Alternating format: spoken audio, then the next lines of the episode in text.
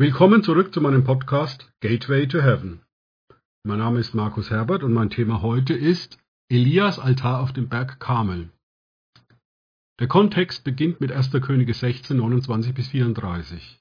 Elia hatte eine Dürre prophezeit wegen der Sünden Ahabs. Der war König über Israel, dem Nordreich, und regierte in Samaria 22 Jahre. Nicht nur, dass er statt dem lebendigen Gott, dem Götzen Baal diente, er nahm sich auch noch Isabel, die Tochter Ed Baals, des Königs der Sidoniter, ein nichtjüdischer Stamm, zur Frau. Die Aussage von Gott in 5. Mose 7,3 dazu war eindeutig. Du sollst dich nicht mit ihnen, damit ist gemeint die heidnischen Völker in Kanaan, verschwägern. Deine Tochter darfst du nicht seinem Sohn geben und seine Tochter darfst du nicht für deinen Sohn nehmen. Das Ergebnis der Missachtung von Gottes Gebot sehen wir hier. 1. Könige 16,33. Auch machte Ahab die Aschera, das ist eine weibliche Gottheit, und Ahab fuhr fort, den Herrn, den Gott Israels, zum Zorn zu reizen, mehr als alle Könige von Israel, die vor ihm gewesen waren.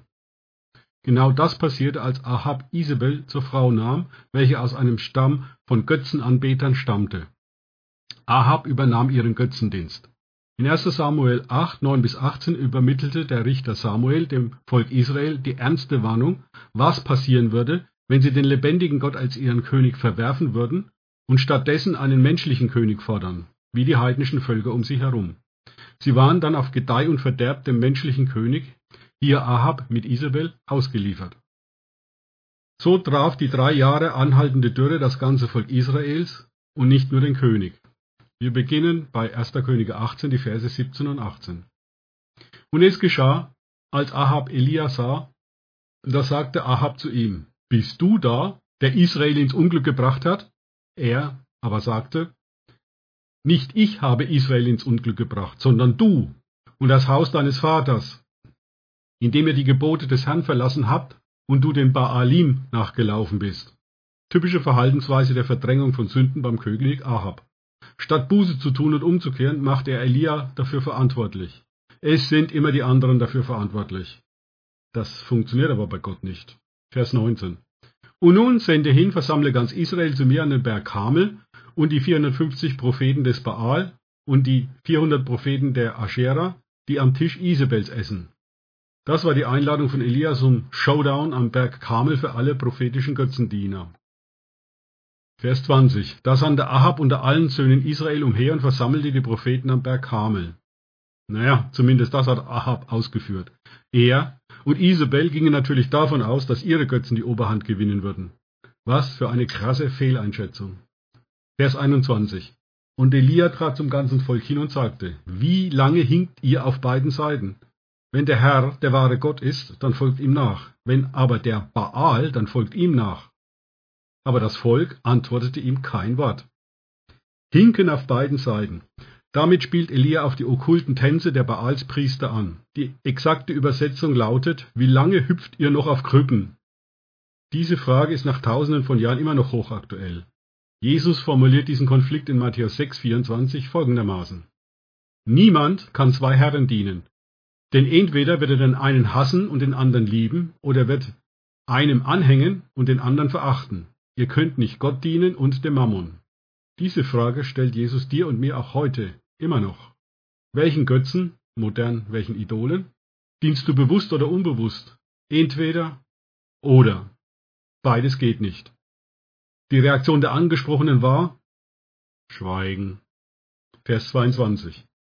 Da sagte Elia zum Volk, ich allein bin übrig geblieben als Prophet des Herrn, aber die Propheten des Baals sind 450 Mann. Gut, das war eine leichte Fehleinschätzung von Elia. Gott hatte noch 7000 wahre Propheten verborgen, die ihre Knie nicht vor dem götzendienerischen System der Baalsanbetung, dem religiösen System, gebeugt hatten. Vers 23. Vers 23. Man gebe uns nun zwei Stiere. Sie sollen sich den einen von den Stieren auswählen, ihn in Stücke zerschneiden und aufs Holz legen.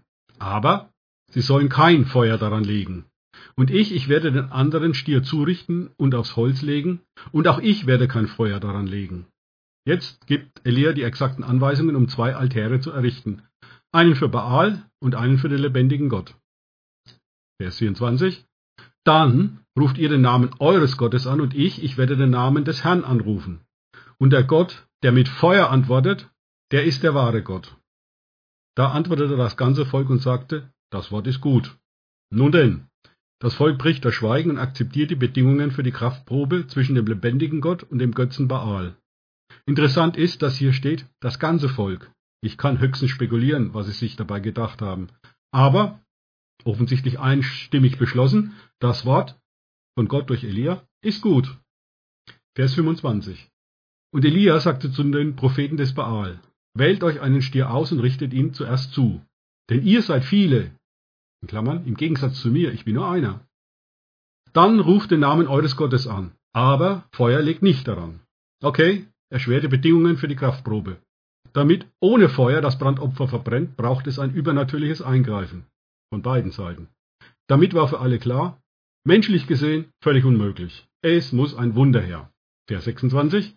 So nahmen sie den Stier, den man ihnen überlassen hatte, und richteten ihn zu. Darauf riefen sie vom Morgen bis zum Mittag den Namen des Baals an. Baal, antworte uns, Baal, antworte uns. Aber da war kein Laut, keine Antwort. Und sie hüpften um den Altar, den man gemacht hatte. Ups, keine Reaktion von Baal. Die Baalspriester hatten wohl die Möglichkeiten ihres Dämons völlig überschätzt. Das mit dem Hüpfen und Hinken hatte ich vorher schon erklärt. Sie führten einen okkulten Tanz auf. Geduldig wartete Elia und dann legte er noch einen drauf. Vers 27. Und es geschah am Mittag, da verspottete Elia sie und sagte, ruft mit lauter Stimme, denn er ist ja ein Gott. Ausrufezeichen, Fragezeichen. Er ist sicher in Gedanken oder er ist ausgetreten gegangen oder er ist auf Reise, vielleicht schläft er ja, dann wird er aufwachen. Beißender Spott von Elia über den Nicht-Gott. Da mussten die Baalspriester natürlich darauf reagieren. Vers 28. Da riefen sie mit lauter Stimme und ritzten sich, wie es bei ihnen Brauch war, mit Messern und mit Spießen, bis das Blut an ihnen herabfloss. Jetzt opferten die Baalspriester auch noch ihr eigenes Blut auf dem Altar, um mehr dämonische Macht als bisher freizusetzen. Nur das funktionierte auch nicht. Also auf zum nächsten Level. Vers 28.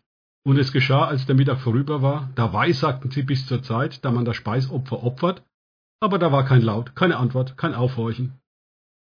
Wen überrascht es? Die Baalspriester versetzten sich in Trance und weissagten. Das waren wohl eher finstere Weissagungen. Warnung an alle, es gibt auch dämonische Weissagungen aus der falschen Quelle. Für echte, erleuchtete Prophetie musste immer nah an der Quelle, Jesus Christus bleiben, sonst driftest du ab.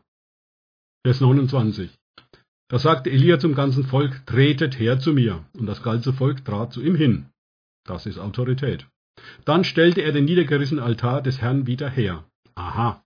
Man hatte also zugunsten der Baalsverehrung den Altar des Herrn demoliert. Wie tief war das Volk unter dem König Ahab plus Isabel gesunken? Jedenfalls baute Elia den zerstörten Altar des Herrn wieder auf. Vers 31 bis 35 Und Elia nahm zwölf Steine nach der Zahl der Stämme der Söhne Jakobs, zu dem das Wort des Herrn geschehen war, als er gesagt hatte, Israel soll dein Name sein. Und er baute von den Steinen einen Altar im Namen des Herrn und zog rings um den Altar einen Graben so breit wie für zwei Maß Saat. Dann schichtete er das Holz auf und zerschnitt den Stier in Stücke und legte ihn auf das Holz. Und er sagte, füllt vier Eimer mit Wasser und gießt es auf das Brandopfer und auf das Holz. Und er sagte, tut es zum zweiten Mal. Und sie taten es zum zweiten Mal. Und er sagte es, tut es zum dritten Mal. Und sie taten es zum dritten Mal. Da lief das Wasser rings um den Altar und auch den Graben füllte er mit Wasser. Elia hat einen sehr großen Glauben an Gott, dass dieser eingreifen würde. Alles triefte nur so von Wasser. So verschärfte er die Bedingungen nochmals erheblich. Wahrscheinlich dachte er, Gott wird sicher einen Brandbeschleuniger mitschicken, sodass das Wasser gleich mitverdampft. Dann kommt Elias Ansage, seine Proklamation, und zwar zur richtigen Zeit. Vers 36 und 37. Und es geschah zur Zeit, da man das Speisopfer opfert, da trat der Prophet Elia herzu und sprach, Herr, Gott Abrahams, Isaak und Israels. Heute soll man erkennen, dass du Gott in Israel bist und ich dein Knecht und dass ich nach deinem Wort das alles getan habe. Antworte mir, Herr, antworte mir, damit dieses Volk erkennt, dass du, Herr, der wahre Gott bist und dass du selbst ihr Herz wieder zurückgewandt hast. Elia er bat kein Feuer vom Himmel. Wie Gott reagieren würde, überließ er Gott. Er betete ihn an als den Gott Abrahams, Isaaks und Israels und dass er sich als der lebendige Gott zu erkennen gebe. Das Wesentliche an Elias Proklamation übersehen wir leicht. Es steht am Ende des letzten Satzes, dass du, damit ist Gott gemeint, selbst ihr Herz wieder zurückgewandt hast. Das heißt übersetzt, Gott selber verwandelte das götzendienerische Herz des Volkes Israel wieder zurück zur Anbetung des lebendigen Gottes. Es brauchte keine überredenden Worte von Elia dazu. Ähnliches sagt Paulus im 1. Korintherbrief 2,4. Und meine Rede und meine Predigt bestand nicht in überredeten Worten der Weisheit, sondern in Erweisung des Geistes und der Kraft. Genau. Die überredenden Worte, griechischer Geist, bewirken nichts. Es braucht die Kraft des Heiligen Geistes. Und nun zum Showdown. Vers 38. Da fiel Feuer vom Herrn herab und verzehrte das Brandopfer und das Holz und die Steine und die Erde und das Wasser, das im Graben war, leckte es auf. Komplett alles. Das war Power Gottes pur. Die Reaktion auf diese Kraft Gottes in Form von Feuer ließ nicht lange auf sich warten. Vers 39. Als das ganze Volk das sah, da fielen sie auf ihr Angesicht und sagten, der Herr, er ist Gott. Der Herr, er ist Gott. Ergebnis der Kraft Gottes, Buß und Umkehr. Das bedeutet es übersetzt, dass sie auf ihr Angesicht fielen. Doch damit war das Gerichtsurteil Gottes über die Baalspriester noch nicht vollendet. Das Feuer, das fiel, war ein Gerichtsfeuer Gottes. Vers 40. Und Elia sagte zu ihnen, packt die Propheten des Baals. Keiner von ihnen soll entkommen. Und sie packten sie. Und Elia führte sie hinab an den Bach Kishon und schlachtete sie dort. Das mag in manchen Augen grausam klingen. Aber die Bibel sagt eindeutig, Römer 6,23, denn der Lohn der Sünde ist der Tod. Zum Glück endet der Vers hier nicht, sondern es geht weiter. Die Gnadengabe Gottes, aber ewiges Leben in Christus Jesus, unserem Herrn. Ja, zum Glück für uns ist Jesus als Mensch auf diese Erde gekommen, um das Problem mit unseren Sünden ein für alle Mal zu lösen. Das Ergebnis der Erweckung, nachdem das Volk umgekehrt war und Buße tat, war die Dürreperiode vorbei und Gott schickte wieder Regen. Der Segen Gottes konnte wieder fließen. Danke fürs Zuhören. Denkt bitte immer daran, kenne ich es oder kann ich es, im Sinne von erlebe ich es. Erst sich auf Gott und Begegnungen mit ihm einlassen bringen Leben. Gott segne euch und wir hören uns wieder.